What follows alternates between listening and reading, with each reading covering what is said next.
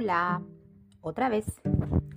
Ya estamos en la semana 3 de clases, la tercera semana de clases. Y hemos eh, recorrido un camino, ¿cierto? que iniciamos hablando de la, bueno, de términos que son necesarios de conocer, como la radiación, como la energía, eh, la consola, el generador, el tubo de rayos. Y bueno, la clase de hoy que tuvimos, que fue las primeras dos horitas con la sección número uno, este podcast siempre va a ser de dos partes, ¿sí? Porque sirve para los que van a tener la clase al día siguiente, que es el martes, porque hoy día es lunes, y también les va a servir para que repasen los del día lunes para cuando tengamos la clase el día jueves. Pero estas son cosas de horario que no hay mucho. Vamos a lo concreto. Los objetivos del día de hoy en las clases, la clase era conocer, ir un poco más allá, ¿cierto? Ir un poquitito más allá. Entonces, ahora el espectro electromagnético lo volvimos a visitar, ¿sí? Mm, ya sabemos que hay una longitud de onda más corta en los rayos X y una frecuencia alta, pero los rayos X respecto a los otros, el tener esta característica en su onda les da un poder, un poder de penetrabilidad, ya cuando intercepta la materia. Entonces, los rayos X están más cerquita de los ultravioleta y también más cerquita de los gamma. Aquellos rayos X que están más cerquita del ultravioleta siempre van a ser un poco menos penetrantes que los que están más cerca de la gama. Ya, netamente por el avance, ¿cierto? En el espectro electromagnético, es cosa de que ustedes lo, lo puedan ver. Em, los rayos eh, se producen, ¿cierto? A raíz de, los rayos X, a raíz de transiciones de los electrones atómicos de una órbita a otra, pero también se pueden producir porque hay frenado, ¿sí? De electrones. Entonces, ¿en qué parte ocurre la producción de rayos X? Nosotros aprendimos que eran las capas electrónicas, pero ya vamos a comprender que eso no es tan así, ¿sí? Pasa en uno de los efectos, pero en el otro hay un leve acercamiento al núcleo. ¿Ya? Entonces, eh, los rayos X tienen propiedades físicas, también tienen propiedades químicas, biológicas, ¿sí?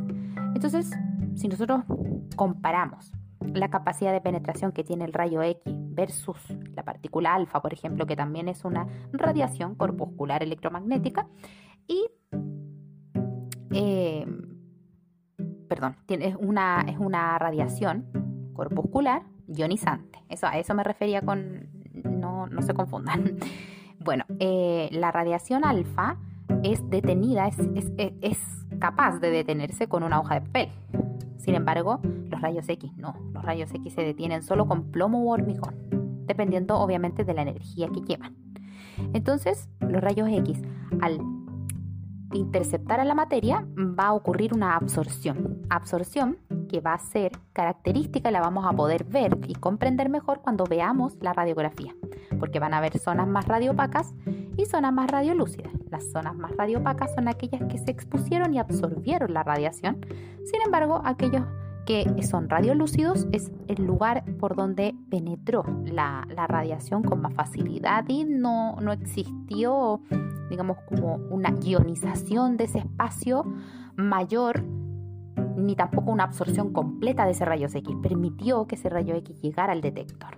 Y ahí están las escalas, digamos, como de grises.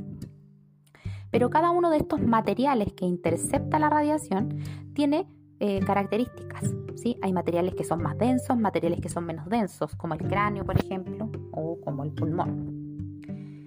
Y eso obviamente que se va a ir plasmando eh, de diferentes colores siempre conociendo desde el blanco al negro, y va a hacernos caracterizar las estructuras. ¿sí? Una de las propiedades químicas que tienen los rayos X, y aquí eh, quiero hablar sobre los detectores, porque los rayos X cuando interceptan la materia se imprimen en una película o en un detector. Y antiguamente se ocupaban mucho las películas que, eran, que tenían sales de plata. Entonces estas sales de plata eran reducidas por la intercepción de estos rayos X. ¿sí? Entonces había ahí un, un, traslado de electrones que permitía que finalmente al momento de revelar esa película, como en las fotografías antiguas, ¿cierto? En los cuartos oscuros, así tal cual, se pudiera imprimir y ver las imágenes más negritas y las otras más blancas.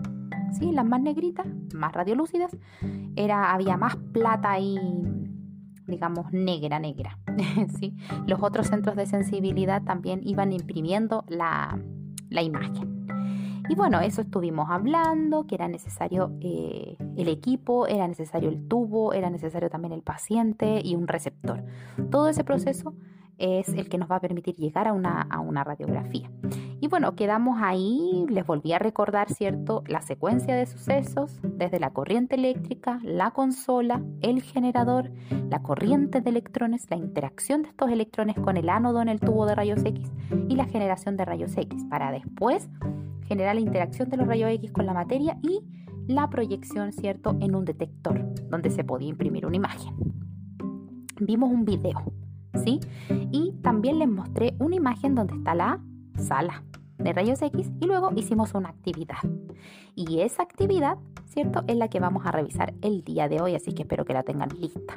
Tenían que elaborar un esquema que demostrara lo entendido después de ver el video, ¿sí? Había que hacer dibujos y buscar en Buchón este ánodo rotatorio, ¿sí? Y justificar en el fondo la transformación eléctrica a la electromagnética, que hacía que el ánodo rotara, por ejemplo, porque hablarán en el video de un ánodo eh, fijo, estacionario y también rotatorio, que hace que el ánodo rote. Los veo en la clase para que me cuenten cómo les fue.